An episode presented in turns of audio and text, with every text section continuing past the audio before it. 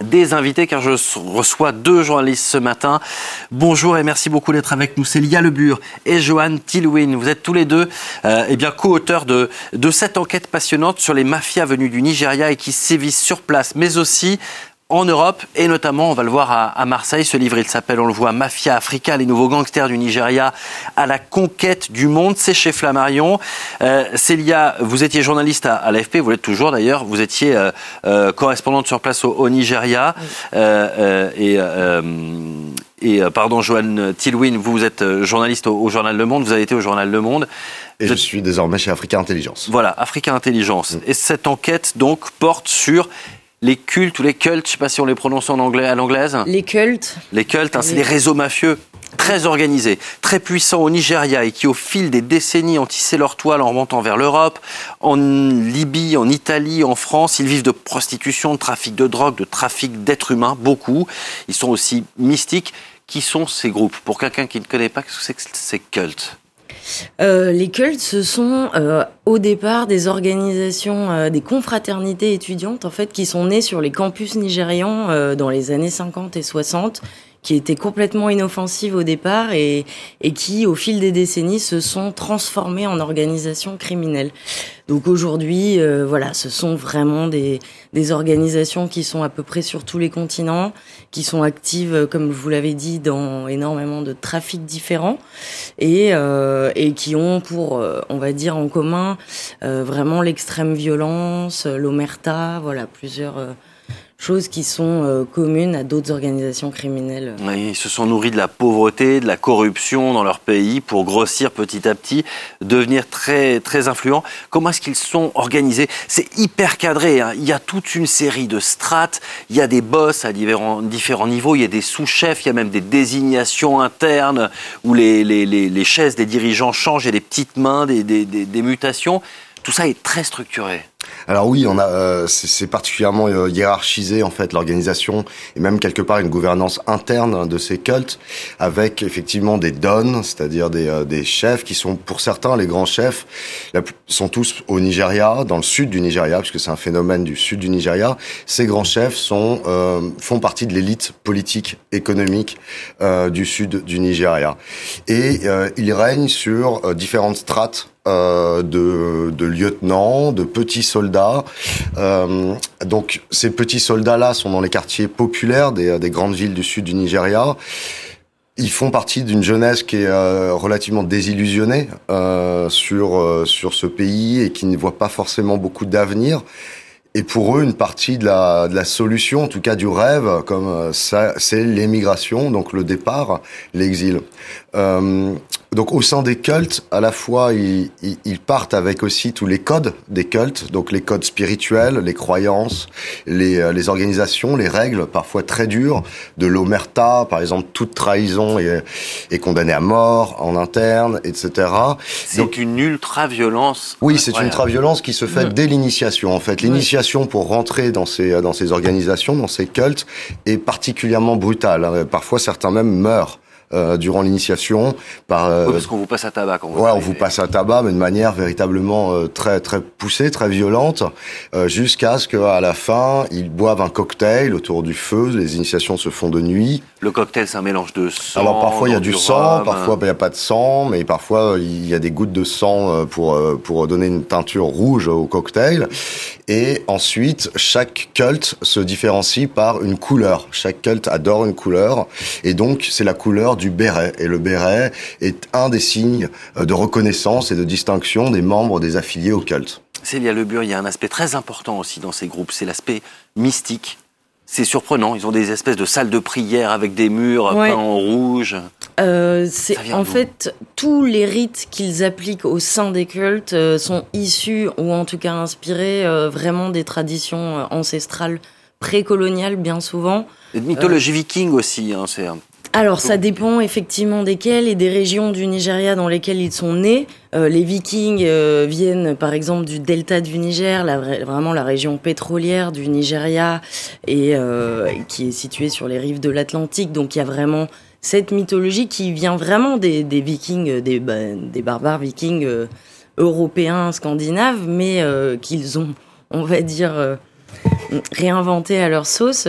Euh, mais, mais par exemple, euh, la plupart des groupes dont, dont, on parle, sur lesquels on, on, se penche en particulier, viennent de Benin City, euh, dans le sud du Nigeria, une autre région où là, c'est l'ancien royaume de Benin City qui fut vraiment un royaume euh, assez étincelant euh, au, à l'époque du Moyen Âge africain dans, dans la région.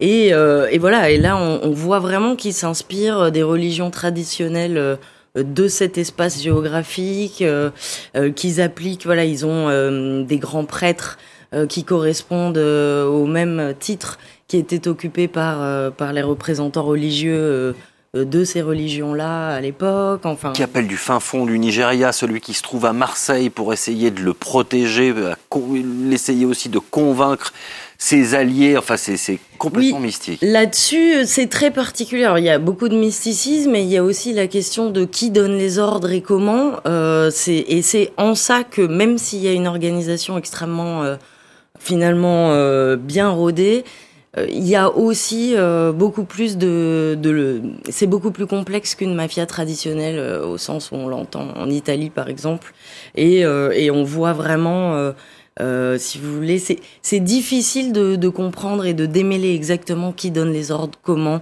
Euh, voilà, il y a beaucoup, beaucoup de d'arbitres, de, de, libre arbitre dans, dans, dans les actions qu'ont ces groupes-là. il y a beaucoup de choses décentralisées. Donc, euh, donc c'est assez surprenant et imprévisible en général leur manière de d'agir. Et alors, Johan Tillouin, ce qui est surprenant, c'est que ces groupes, ils sévissent bah, ici, en France, et dans certains quartiers de Marseille où ils font la loi, ils ont des barres d'immeubles euh, entières. On a l'impression que les autorités sont, sont presque démunies face à ce phénomène. Alors oui, parce que alors oui, en fait, ces membres des cultes que euh, qu'on retrouve en fait en, en, France, nous on a beaucoup travaillé à Marseille ils sont à la fois euh, bourreaux et victimes finalement parce qu'ils sont aussi euh, ils sont aussi eux-mêmes des euh, ils ont emprunté la route, la route migratoire parmi la plus dangereuse de la planète. Ils ont vécu des choses extrêmement, extrêmement traumatisantes tout au long de, de, cette route, notamment en Libye et en traversant la Méditerranée. Et ils s'installent ensuite, euh, ils se débrouillent hein, comme ils peuvent en Europe, notamment en, en Italie, puis en France.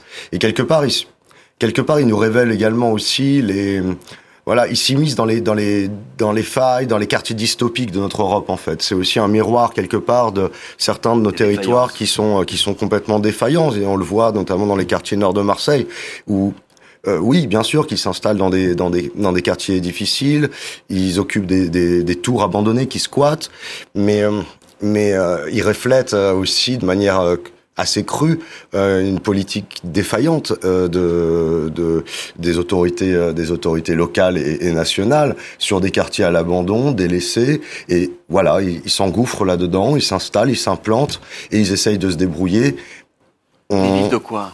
Bah, ils vivent principalement de trafic, de, de travail, de travail informel. Il euh, n'y a pas grand-chose dans ces dans ces dans ces quartiers où pour pour se débrouiller légalement. La politique les, les, travailleurs sociaux euh, se démènent, ils font un travail absolument incroyable. Euh, maintenant, ils peuvent pas euh, se substituer à une politique euh, à une politique étatique. Donc, euh, ils sont un peu livrés à eux-mêmes ces gens.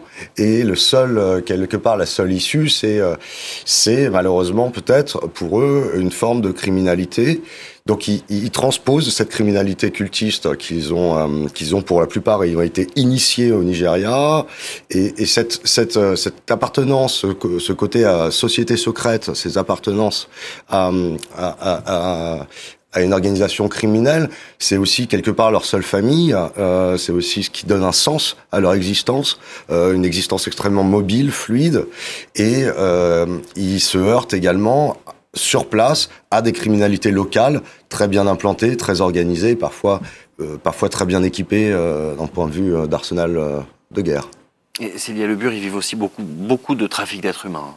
Oui, c'est quand même euh, pour les cultes, hein, encore une fois, euh, vraiment leur activité principale, en tout cas en Europe et notamment en Italie et en France, ce sont les réseaux de proxénétisme. Ouais euh, sordide, hein, la prostitution sordide, hein. nigériane est connue depuis très longtemps en France. Pendant très longtemps, on ne voyait ça que par le prisme des madames, ces femmes proxénètes euh, qui prostituent leurs jeunes sœurs, euh, cousines, etc. Euh, en, en, Europe.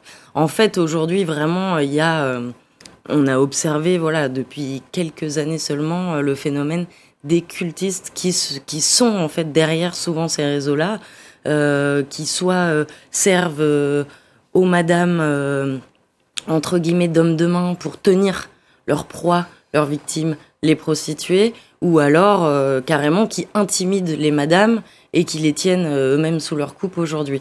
Donc euh, c'est vraiment voilà et, et, et, ce qui est vraiment ce qui nous a frappé donc au cours de, de notre enquête qui a duré quelques années, c'est c'est que on a fait le on, a beaucoup travaillé sur la Libye aussi et qu'on s'est rendu compte que les réseaux nigérians de traite d'êtres humains était extrêmement présent en Libye et qu'en fait, il gère euh, vraiment toute la route. C'est-à-dire que depuis le Nigeria, les femmes euh, notamment, mais aussi les migrants, sont prises en charge euh, à, dans les camps euh, de Tripoli, de Sabrata, euh, sur la côte méditerranéenne.